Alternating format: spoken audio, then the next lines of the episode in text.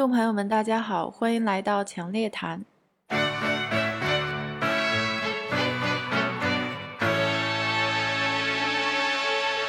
You ever had a feeling like you're some kind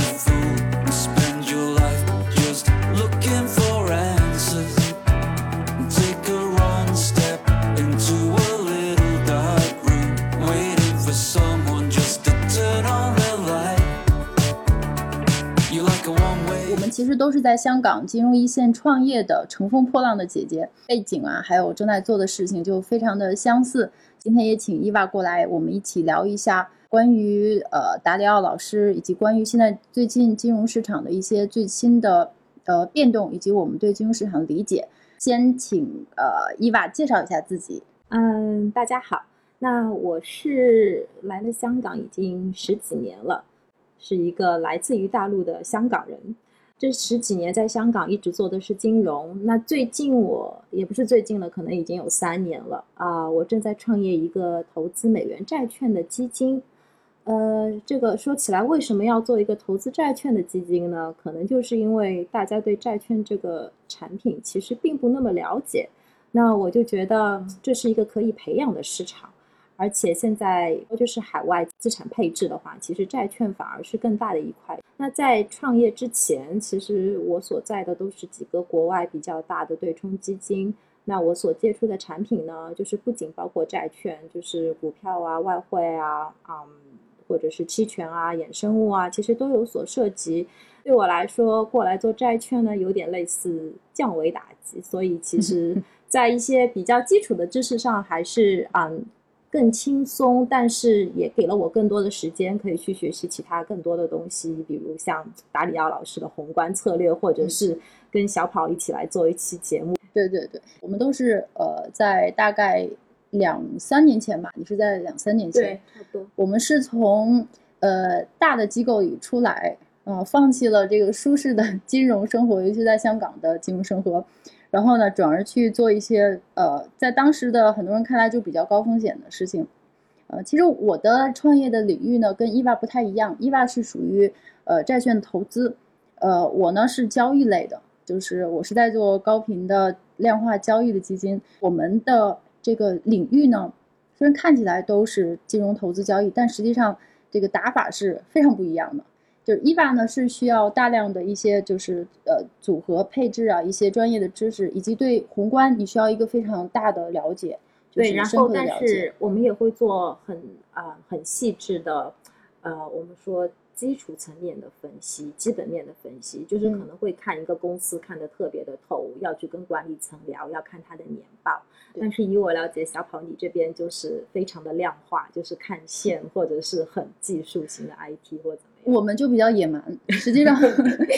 因为我们的这个这个团队里呢，反正三个程序员，两个交易员，就是大家我们打法不一样的，就是我们是走非常非常短短线，一般都是日内交易，然后我们就是做波动率，只要有波动率，我们就可以去薅羊毛，最怕市场没有波动率。嗯，但是呢，问题是在于我们两个的相似点呢，就是我们两个必须要对宏观有非常深入了解，就是要对宏观一个趋势。呃，以及现在的呃三五年之内，或者一个更长期之内，整个一个经济走势的变化，这对于我们的这个策略是非常非常重要的。呃，因为我呢是主要是做波动率，所以呢我必须要知道在呃现当下的这个经济和这个金融市场的变化中，这个波动率是会在一个什么样的方向来走。比如像最近这几年，它可能波动率就会相对较高，那我们是不是要增加一些？就是波动率方面的这个高频交易的策略，以及把自己的冷兵器再进一步的加快，来抓住这个机会。对，但是对于债券来说，你一定要对宏观有一个非常嗯，怎么说，是一个基础性的假设。你要知道，就是因为我们做美元债嘛，那美元债其实最底层的东西就是美元国债的收益率。然后，当你这个收益率现在可能三十年也只有百分之一点三的时候，我们这个债券你怎么才能够投给投资者提供带来就是风险嗯调整下的比较好的一个收益率？就就是就是对于整个环境的考量来说，跟小宝他们是一样的。对对，所以呢，这就引出了我们今天为什么想做这个对谈的原因。其实。呃，缘起呢，是因为我们最近都认真仔细研读了，就是桥水的达里奥，达里奥老师最近写的几篇文章，也是他一个新书的一些章节。呃，那呃研读的时候呢，同时我们自己在职业生涯中，就是我们自己在日常的工作中，又遇到了很多，呃，就是惊心动魄的，或者是说遇到了一些困难吧，就是可能跟以前对，呃就是著名的三月事件。对，今年三月在新冠的疫情之下，我们都经历了连月熔断，那也对我们彼此的这个投资的这个或者交易的经历呢，有非常非常可能是真的是活久见，一辈子嗯也很难得到的体验。那我我就先请伊娃来给大家描述一下，就是今年三月连夜熔断，就是巨市场巨幅震荡的那段时期，他经历了什么？呃，这是一段非常惨不忍睹的历史啊。嗯，当时当然就是我们如果拿桥水来说事的话，呃，其实桥水在三月份的时候，一个月呃跌了百分之二十，嗯就是这对桥水这历史上面是从来没有发生过的事情。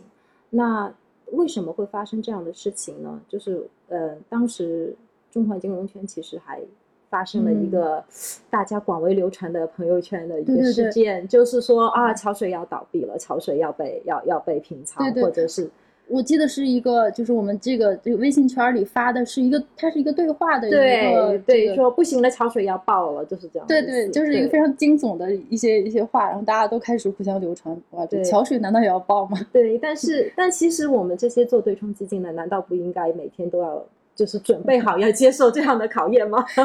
要准备好随时崩盘。对，准是准准备好随时崩盘。嗯那桥水他们用的呢是一个嗯叫 risk parity 的战略。那这个战略的意思，其实它会投资于各种不同的资产类别，啊、股指期货或者是啊、美国国债这两部分应该是它最大的头寸。那之后呢，还会会有货币以及嗯的一些衍生品。嗯，它的一些个理论其实就是说，基本上就是东边不亮西边亮吧。我今天股票跌了，我国债其实应该是会涨的，这是一个相互自然会对冲的一个东西。但是在三月的时候，这个战略就是每你投资什么什么就跌，嗯然后在那样的情况下，而且是持续了差不多整整有四分之三个月的时间。嗯嗯，一般的对冲基金，我想说他们可能会保留百分之十的呃那个我们叫多余的现金头寸，为了应付我们所谓的平仓的那个 margin call。嗯但是当你一天跌百分之十，第二天又跌百分之十的时候，如果你无法及时的来把你自己的一些嗯，就是头寸卖掉的话，来换取现金的话，你就陷陷入非常窘迫的状态。就是比如嗯说，就是所谓的可能那个恐慌性的朋友圈里面所谓的就是强平，但强平的意思其实也不是说你卖不掉，只是你会被一个低于市场价非常非常多的价格被券商强制性的卖掉，然后你就连累了市场上的其他人。嗯因为我本来好好的拿着一个债券九十块钱哦，突然一天因为桥水被平仓，券商把它七十五块钱卖掉了，然后市场上就会把这个债券把它的价值定在七十五嗯，然后我的就是我然后然后就变成我的基金突然之间就就掉了二十五个点，对，就直接被对市场贴了个新的加签。对，然后明天我就收到了马中控，对，因为因为券商说你的这个你的这个盘只值七十五了，你得补钱，补个二十五给我。对，就是这就是金融市场上的躺枪。对，这就是三月份我们、嗯当然我不是特指说我们被桥水连累，而是说整个市场上发生的这一系列的事情之后，从三月十五号到三月二十三号，联储出来啊、大招之前，嗯所有市场上手上持有债券的基金都经历了这样的一波，而且最可怕的是，其实。股指的熔断是三月上旬，我记得应该是从三月六七号的时候，一直到三月十五号是的对，三月二十三号是底部，是底部。OK，对，但是之前可能美国股指什么七七个七个熔断或者是怎么样的时候，嗯债券市场其实挺稳的。就那个时候，我们哦还觉得好像债券还还可以可以顶得住。对，然后到最三月十五号。对，终于忍不住了。那我相信当时嗯桥水或者是其他的最大的那个那个基金顶不住了，也是从那个时候开始。嗯嗯，那当然，因为我们我们自我的这个债券基金呢，我们投的多数是中资美元债，其实嗯跟美国国债还不同，因为呃，中资美元债它可能它的流动性没有办法跟美国国债比，但是三月最恐怖的一件事是到美国国债都会没有任何的流动性，嗯就是。啊、呃在某一天，就市场上所有的交易台会说我今天不做了，嗯，那比如就不做就不做事了，就不做做事了，你想卖卖不掉，嗯，然后后面有人追着你的屁股说你要给钱，然后你又卖不掉你的 position，然后你你怎么办 嗯？就嗯对，就是三月份的时候，而且还会经常看到一些报道说啊、嗯香港的哪个富商嗯嗯被被那个银行 margin call，然后欠了几亿嗯几亿，因为他们都是这样做的。就比如说你看好一个债，let's say 恒大，嗯你觉得恒大的债会会违约吗？暂时来说应该嗯不会吧。就是恒大违约，整个中国经济房地产整个就崩盘吧。对，好，你就你就买恒大的债没关系，他他每年可以给你百分之八的那个那个那个利息，多好。呃，但是呢，你又觉得嗯，可能百分之八有点少，我来加个杠杆吧。对，然后银行就来说，来来来，恒大的债挺好的，我来给你借点钱，你只要付百分之三十就好，一百块钱的债你付三十，我来给你付七十。嗯，对。然后在三月份那样的情况下，那一只债一天就可以从一百块钱跌到七十块，然后你的三十块钱就直接没有了。嗯然后更搞笑的是，银行会在这种时候再来串你一脚，Margin 然后跟你说，我不仅要扣你，然后我要把我借你的七十块钱全部拿回来。这就是三月份私行在做的一件事情，嗯他们把所有给他们的大客户的我们叫 leverage line、嗯杠杆的那些成本要全部收回来。嗯，也就是说在，呃三月份的时候，在就是在香港，可能大部分做这些杠杆，就是债券质押融资的，都是像这些私行。对，因为嗯那这是私行客户的最爱，因为就可能就是一个大的房地产商，他去买了另一个房地产商发的债券，他觉得很稳，因为他嗯他说啊，那个地产商我可熟了，他们完全没问题，买 他们美元一年百分之十多好，加个杠杆百分之二十，简直就是稳定的收益，就对他们来说都是这样的。所以他就不惜呃丢掉这些大客户，也要把所有的这个 margin 追回来。对，因为那些银行可能是他们收了零他们自己都可八能。零九的这个，他们是惊弓之鸟，就是他们自己的风险投嗯寸部门觉得说，我要多拿一点钱在手上来嗯应付嗯这样的事情。嗯，对。所以呃，伊娃，那我就有个问题了，就是说像桥水这么大的基金，它当时也是被这种。就是呃，因为我们当年我们当时看的这个中环的这个传言是说，它的这个中东大金主，嗯，要撤回他的投资，嗯，也就是说他可能对这个整个这个桥水的 risk parity 或者他的策略失失望，他觉得可能这个策略失败，我就要召回我的投资，嗯所以他当时是是难道是两面加工吗？投资者要撤资，然后同时又被 margin call 是这样吗？这倒是有可能的。嗯而且因为其实撤资呢这个东西，嗯嗯，你你可以说他们开了个会，他们可能在谈撤资，但你其实并不知道他们在谈什么。但是嗯在业绩如此差的情况下，撤资是很有可能的。当时我还看到一个新闻，就是说中投嗯，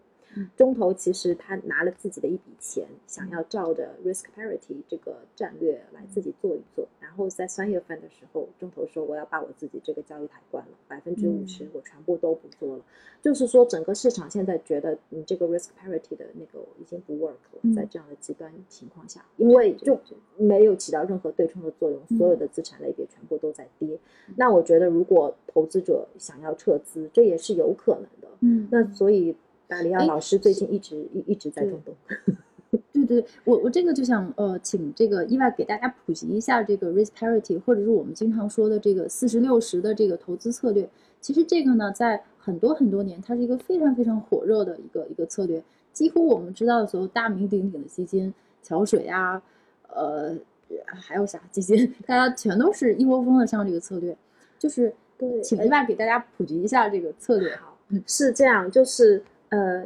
你说这个策略的话，它从一九八三年到二零一九年，它是稳定年化可以达到百分之十，就是这样一个嗯六十四十一个非常简单的配置。就是呃六十是股票，四对十是债券。嗯，对，但是就是可能需要大再普及一下的是，你这个股票和你这个债券到底指什么？嗯嗯股票其实一般都是会用标普标普五百，嗯，对，这个是没有什么争议的。对，但是四十的话，其实你去仔细看这个四十的组成部分，其实是美国投资级以及美国国债，所以它只是它可以说是债券市场里面的一个比较大体量的东西，但只是从评级以及收益率上来说是比较小的一部分。嗯，你完全其实就是只要看美美债、美国国债收益率，就可以知道你这一部分配的是多少，就是会给你多少的收益率。嗯那之前美国国债甚至于到过百分之三甚至更高的时候，那你这个百分之四十是配的是非常就是有道理的，是会给你带来 return 的东西。嗯但是问题是，现在美国三十年国债百分之一点三。那你接下去你觉得你你你这样一个六十四十可以拿到多少？就有人做了个估算，可能未来十年就只有百分之三点五，嗯那就是说。嗯三点五，我觉得还算高了呢，这个估算。对，可能他对股票还抱有比较大的希望。对，哦，就说整个这个 risk parity 的这个策略的总回报率是百分之三点三点五。嗯，就是这个六六十四十，但是哦 risk parity 呢，其实我觉得达里奥老师是把这这一个想法再往前更进了一步，因为对它不是，嗯，首先它不是一个嗯只有股票指数标普和美国国债的东西，它其实有做货币，嗯，嗯它有有 take 一个宏观的 view，对吗？然后然后就可能去买一些英镑或者是澳币这样的一个东西，然后它还会做呃，它是会做公司债的，就是除了美国债之，嗯就是美国国债之外，还会做公司债，然后它还会做衍生物。那衍生物的话，这个东西就比较难说了，就是嗯。说到底，这是一个我们说它是一个希望波动率上升的一个、嗯一个整个一个战略，是赌赌 volatility 的战略，就是跟你其实是一样的。嗯嗯，因为你只有 volatility 越高的话，你可以在整个所有不同资产类别当中估值嗯出现嗯背离的情况下，那你就可以赚钱。对嗯，所以所以我觉得 risk parity 其实是把这个六十四十更复杂化了，对，它就运用更多更多的金融工具，嗯，但是它所带来的一个问题，我觉得就是你会牺牲掉流动性，因为任何的、任何的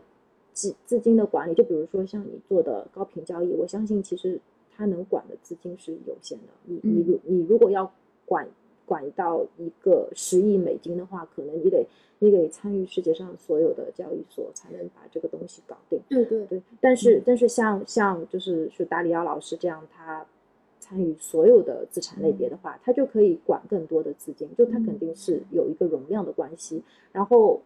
你容量越大的话，你就要去嗯投资流动性更差的东西。那在我们债券的世界里，可能你就要去做私募债了，你没有办法做公募债。嗯那么在他们可能做一个衍生物的情况下，你就可能只能做跟跟一个对交跟某一个特定的交易对手做一个结构性产品，然后你就永远只能跟那个交易对手做。如果嗯某一天那个交易性越来越对，然后如果每那个交易对手说我今天不跟你玩了的话，你那个你你那个头寸就属于你完全就没有没有办法卖掉，嗯没有办法脱手。嗯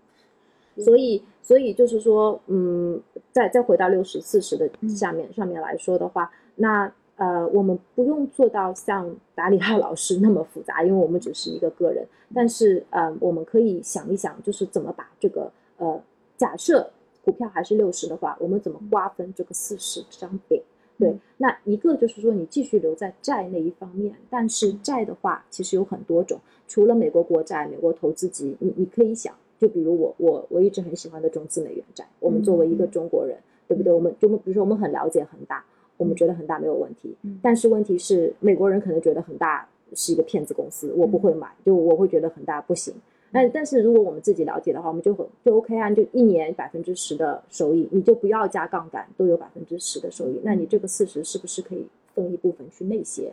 那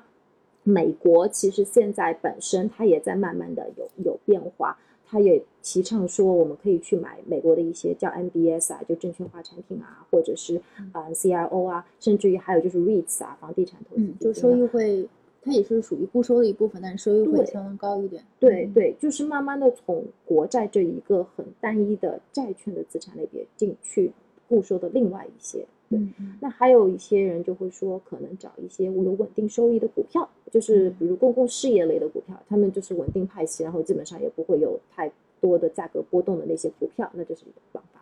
那可能还有有些就是开始想说是不是投资黄金？对，嗯，这个应该就是小鹏你的专长了。对嗯你，你也可以就是之后可以给大家一些意见。那就是我的我的意思就是说，六十四十，嗯，它还是我觉得将来的情况下，如果你可以对这个四十做一些灵活的变动的话，它应该还是可以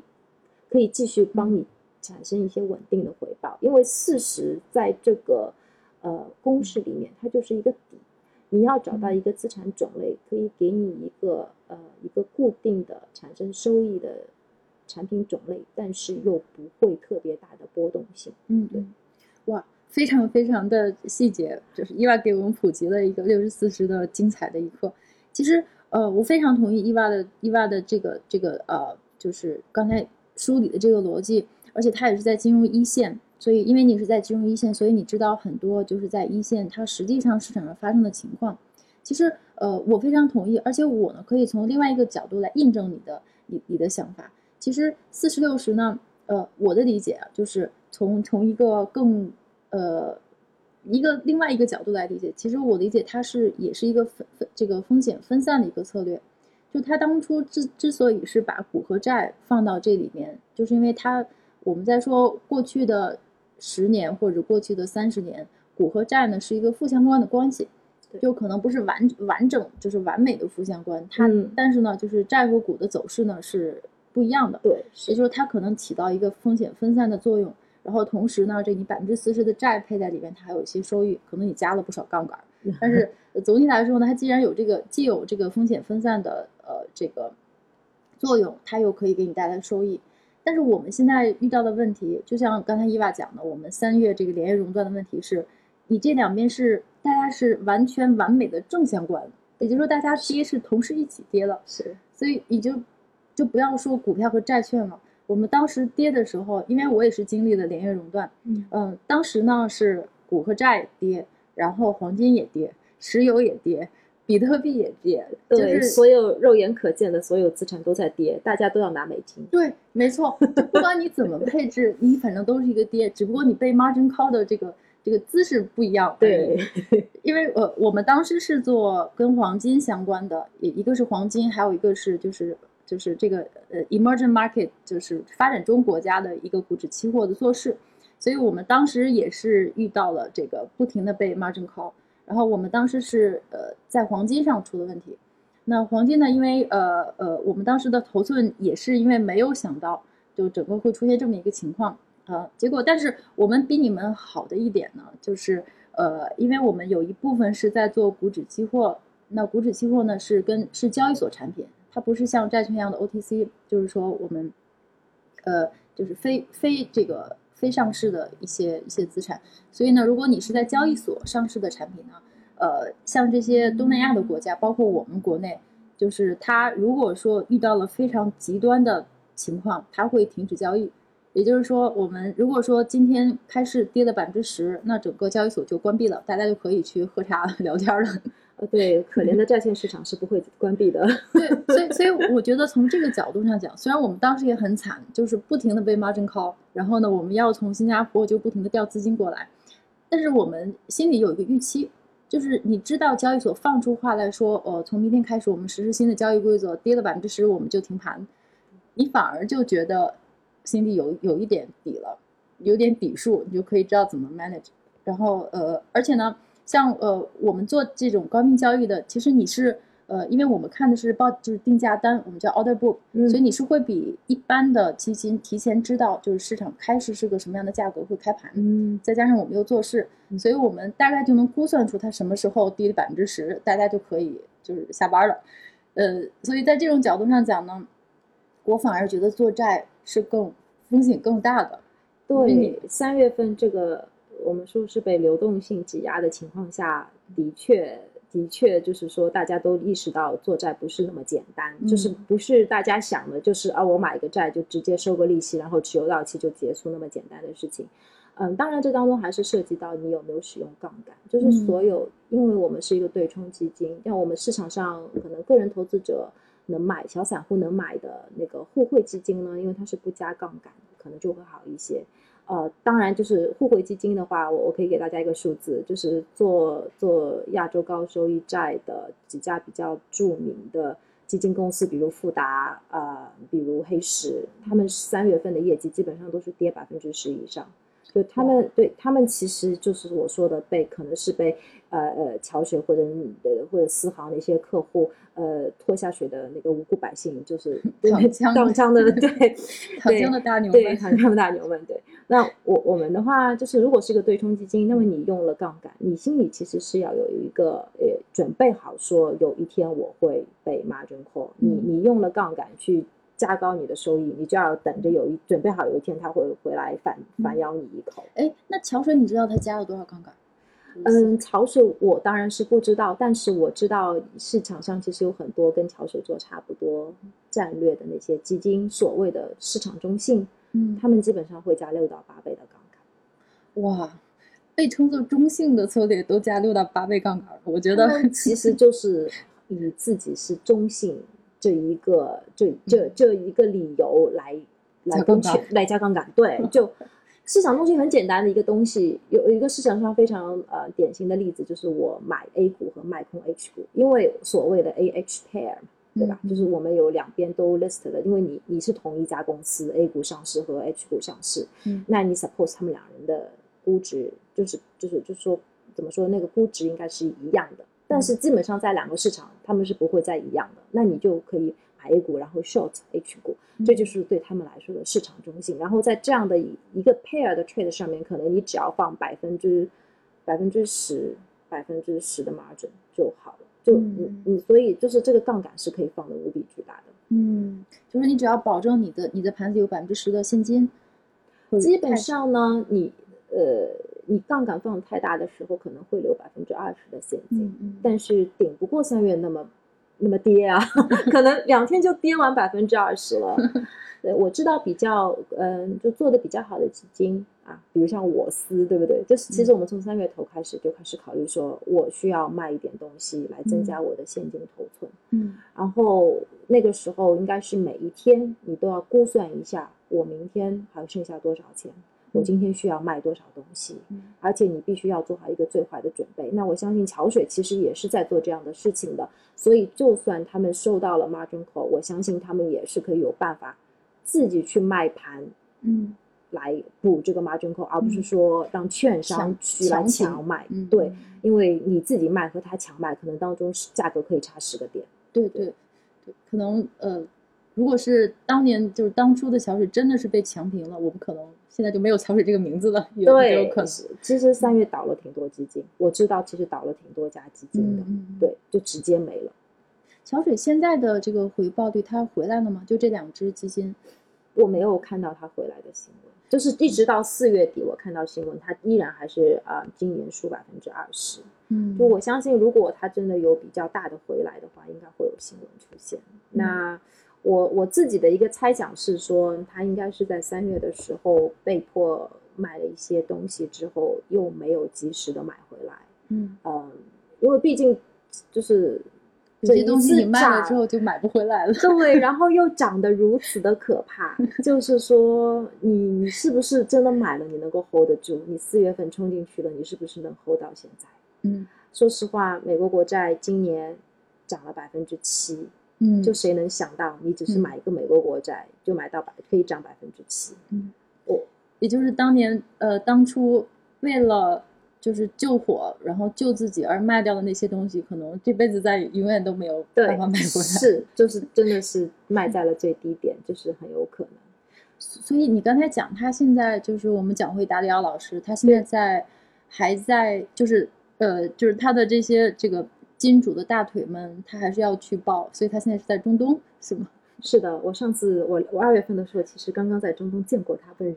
嗯对，因为我当时是去 Milken 的一个嗯在阿布扎比的，他们那个就是米尔肯的那个著名的，就是全世界投资界大牛，就是一年一次的集会。对，呃，一年他们其实一年三次，哦就一一一个是美国，一个是中东，另外一个是嗯是新加坡，就是亚洲。嗯嗯当然，就是二月份正好是处于中国的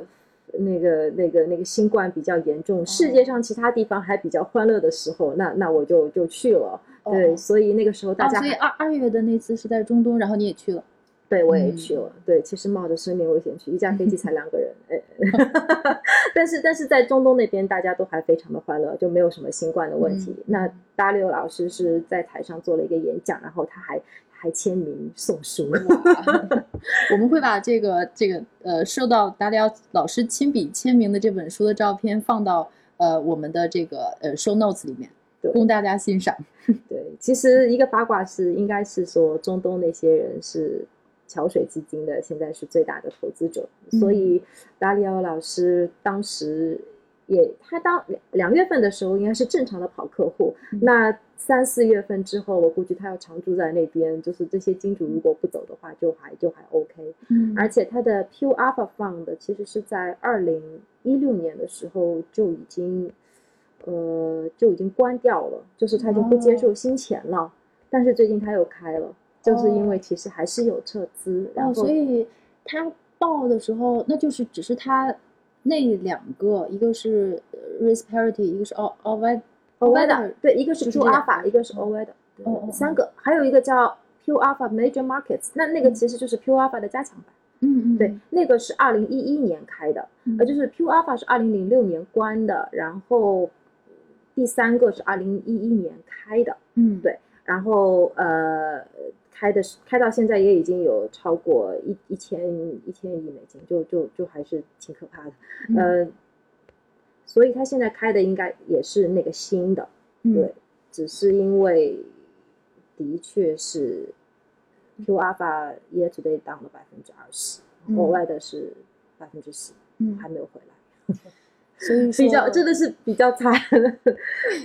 所以说，虽然他是我们所有就是做投资的人的心目中的一个宏观类的精神领袖，呃，但是呢，他呃这个可能自己的这个桥水的这个业绩还不是很好，但这并不能代表他呃他的一些就是精彩的想法，或者他对整个世界这些宏观的理解是错误的。我反而觉得这些东西呢，就是他可能遇到的这些困难或这些错误，他可能会反过来更加强。就是修正他的这些理论，他对这个宏观的理解，呃，而使他的这些理论可能基础会越来越强。对，我觉得我比较就是就是特别崇拜他的一点是，其实他他的桥水是从一九七五年他就已嗯经、已经成立了，而且他一开始成立的时候其实并不是一个基金公司，他嗯可能一直到九八九年、九零年都一直只是做一个研究呃咨询。或者嗯只是一个，只是说写写报告给别人一些投资建议的公司，他并没有任何的基金。嗯然后他到八九年、九零的时候才开始了第一支 Pure Alpha 基金。那我觉得那个时候肯定是他已经形成了一套他自己的投资理论，然后经过可能验证怎么样，觉得就是真的是是一个可以嗯长期稳定带来收益的一个策略，他才来开这样一个基金。然后的确是一个基金界的神话吧，二十年每年百分之十二的年化收益，而且是二十年当中只有三年是是输钱的。嗯，那的确这个战绩也是很对非常厉害。是非常厉害。就是我我觉得自己做基金的话来说，真的很没有办法来来追上这样一个业绩。对，那他依然是我们所有人的教父。对，那所以今年发生这样的事情，也只是希望说，真的只是暂时的，嗯，嗯嗯，没有没有办法，没有办法但是。尽管如此，桥水依然是就是对冲最大的对冲基金，对，规模依然是最大的。规模最大的。对，因为土豪中的土豪还没有撤资，所以它还是最大的。对，管理着一千三百八十亿。对，You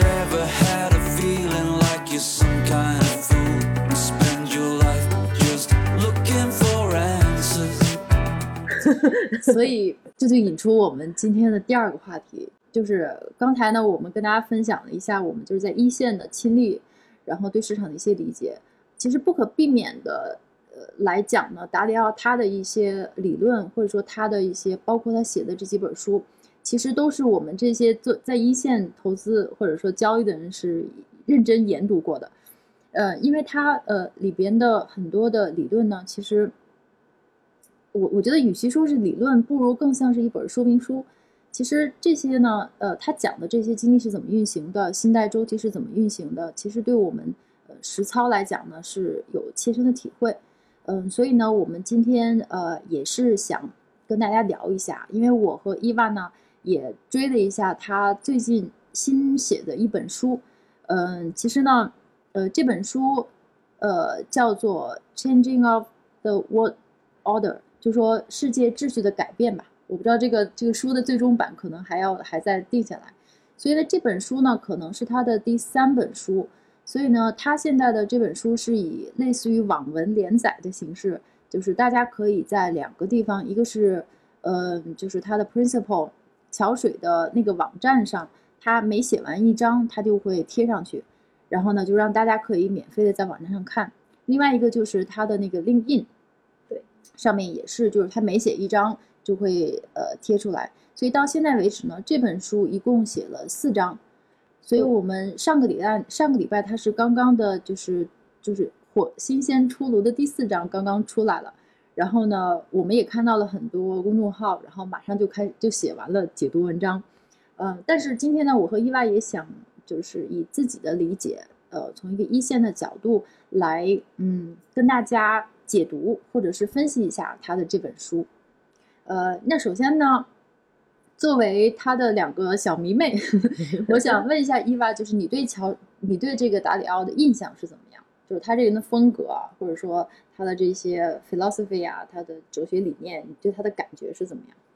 对我，我在现场看过他的啊，就是演讲，你是见过他的真人？对，见过真人版，在我面前给我签名，收了个书，送了个书。对，那他给我的感觉更像一个学者，而不是一个基金经理。嗯，就。非常的儒雅，然后低调。因为基金经理的话，很多人会觉得还挺张扬的，然后很爱滔滔不绝的说一些嗯他自己的理念。当然，就是达里奥老师也喜欢滔滔不绝的说他自己理念，但是给我的感觉更像大学教授那种滔滔不绝的说他自己的东西。对，然后嗯。其实我觉得桥水发展到现在这样一个地步，也不是他一个人说的算了。就说实话，就是可能最开始的理念是他想出来的，但是最后执行到你去做一单交易买多少，可能是他手下的那些基金经理现在就更更对。我觉得。达里奥老师一个很宏观的人，精神领袖。对，精神领袖，他是一个很宏观的人。那那我是觉得说，特别是能从他写的这这本几本书当中能来看，他写的都是很大的东西。对对对对对，我跟你的感觉是非常相似的。但是我个人的感觉，我觉得呃，首先当然了，我没有见过真人，呃，所以呢，他的形象或者他的这个给我整体的感觉，我都是从就是呃，大部分是从他的采访视频上看来的。就是，呃，首先我的感觉就是达里奥这个人是有点啰嗦的，啊，对对，就是滔滔不绝，就 是他喜欢，就我们可以，我们也看到很多彭博对他的采访，就是这个视频采访，他每次呢就是要一定要坚持给人家先讲一下这个经济这个原理是怎么是怎么运行的，他一定要从头先给你把这个逻辑理顺，然后我才能够回答你的问题，你才能够真正明白我我说的是什么意思，所以我我记得一个特别呃。就是印象特别深的一场采访，就是彭博的一个非常著名的主持人，他好像叫做 Eric 还是还是叫什么忘了，就是一个很有名的主持人呢。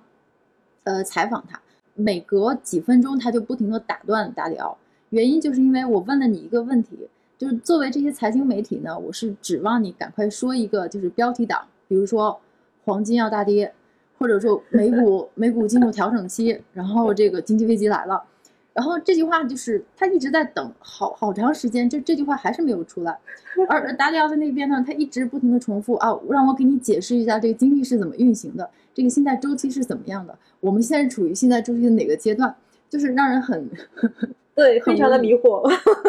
就是各种迷惑。对，那其其实挺像大学教授的，我觉得大学教授也是，就是就是喜欢重复他自己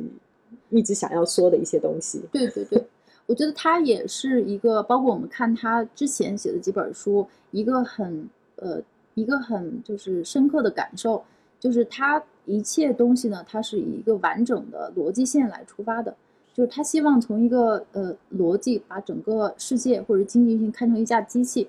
就如果你在没有了解这个机器是怎么运转之前呢，你是不会了解就是现在这个世界上发生的事情的。对对，所以呃，所以我最初对他的印象。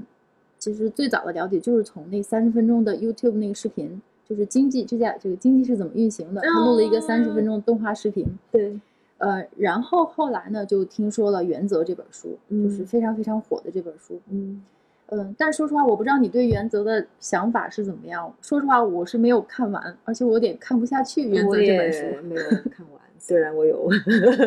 它的签名，对，因嗯为有点鸡汤吧，嗯，而嗯且很多是重复的。对对对，他在对于一个对对于我们两个在市场上实操的人来说，就是你就是看不到干货，就是一直期待的内容就一直没有出现。他只是给你讲一个非常大框架的，比如说，嗯，作为不管是做人做事还是投资，不管怎么样，你一定要有一个 feedback loop，就是说你做一件事情经历了之后，你要反过头来回想一下这件事情对你之前的理念或者逻辑有什么影响，你要不停的调整，然后再往前走。所以嗯你整个的这个人生观理念是一个螺旋前进。嗯，就这些话呢，我们在很多地方都可以看到。实际上，是对呃，所以《原则》那本书对我来讲，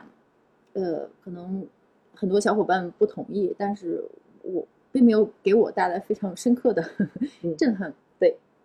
那他的第二本书呢，就是《Big Debt Crisis》，就巨债危机。嗯这本书不知道有没有出版呢，但是呃网站上都可以免费看嗯到。就这本书对我来讲呢，比原则稍微有用一点，因为它是从整个债务周期是给大家一个非常清晰的解剖。嗯它是把历史上若干次，不管是大的还是小的，所有的这个债务危机、债务的循环，它都一个一个的列得非常清楚。嗯所以它就整本书分成两个部分，第一部分给你一个大的框架，你该怎么想债务周期这件事情，长债周期、短债周期，三年、五年，然后这这个怎么跟你的经济周期结合。然后呢，第二部分就是用事无巨细的这个数据和统计，还有包括甚至当时的一些报纸上的新闻头条，它都摘录下来，然后给嗯你做一些就是就是一些支援，就是这个论据吧，论据来源，就你可以把它看成是一本工具书。如果你想了解哪个时期的这个债务的具体的情况，包括数字什么，你翻他那本书就可以了，是非常清晰的。对但尽管如此，对还是有点工具书的感觉。是对，但是嗯到了这本嗯新的书的话，它嗯又上了一个层次，反而是真的是一个非常非常大的宏图了，就是整个人类历史，当然会有包括巨债危机，但是就是站在一个更高的高度，的嗯确是，我觉得是比之前两本都好很多。对对，没错，咱俩的感觉是一样的。我就说，呃，这本书终于是让你有了一种真正的心灵心灵震撼的感觉。是，尤其是这第四章，它直接就喊出了中美之间可能要有一场热战。就我们现在就是二战之前的这个整个经济啊，还有这个社会政治动荡，都是二战之前的完全非常相似的情况。当然他没有写这句话，但是他整个分析逻辑，就你你就是看到最后，就是你 你你自己就会得出这样一个结论。对，所以我不知道他是不是因为年纪大了还是怎么样，他决决定要在这个出一本非常震撼的，嗯或者是呃，或者是他想作为就整个在在整个这个呃世界大格局变动之前，他想做那个预言家，所以他才出的这本书，确实很震撼。确实很震撼。就是其实我读了他最新的那一章节之后，还是能有学到很多东西。因为我其实个人呢，因为对历史其实研究的没有那么深入，那能看到说。看到希特勒其实在开始侵略别国之前，对德国经济还是做了一些贡献，以及做了一些改革的时候，我觉得啊，这是一个比较新的东西，就是独裁者为什么会变成独裁者，以及到最后怎么会去侵略其他的国家。然后他还对德国为什么是纳粹，美国为什么会变成一个民主，或者苏联为什么为苏联，他做了一个概括，我觉得那个那个特别好，对对对，有一种醍醐灌顶的感觉，就是。没错没错。嗯，所以其实这本书呢，我们可以这样，我们先从，因为它到现在是四个章节，对，我们可以先聊一下，就是它前三章写的是什么，嗯。然后呢，最新的这个第四章又写了大概什么内容，还有它第四章前面他给了大家一个彩蛋，他说这个第四章第二部分我二十一号对，会二十一号就会发出来，我们可以猜想一下，他二十一号这这篇文章会讲些什么。嗯嗯，就我觉得这本书吧，嗯，我们就就因为我们两个都都读过了，所以我们可以就各自呃，就是大概聊一下，就是自己对它，嗯，就是书内容中觉得你我们自己最震撼，或者说跟我们之前想的不一样，或者是呃一些觉得比较新的内容，我们可以就是聊一下。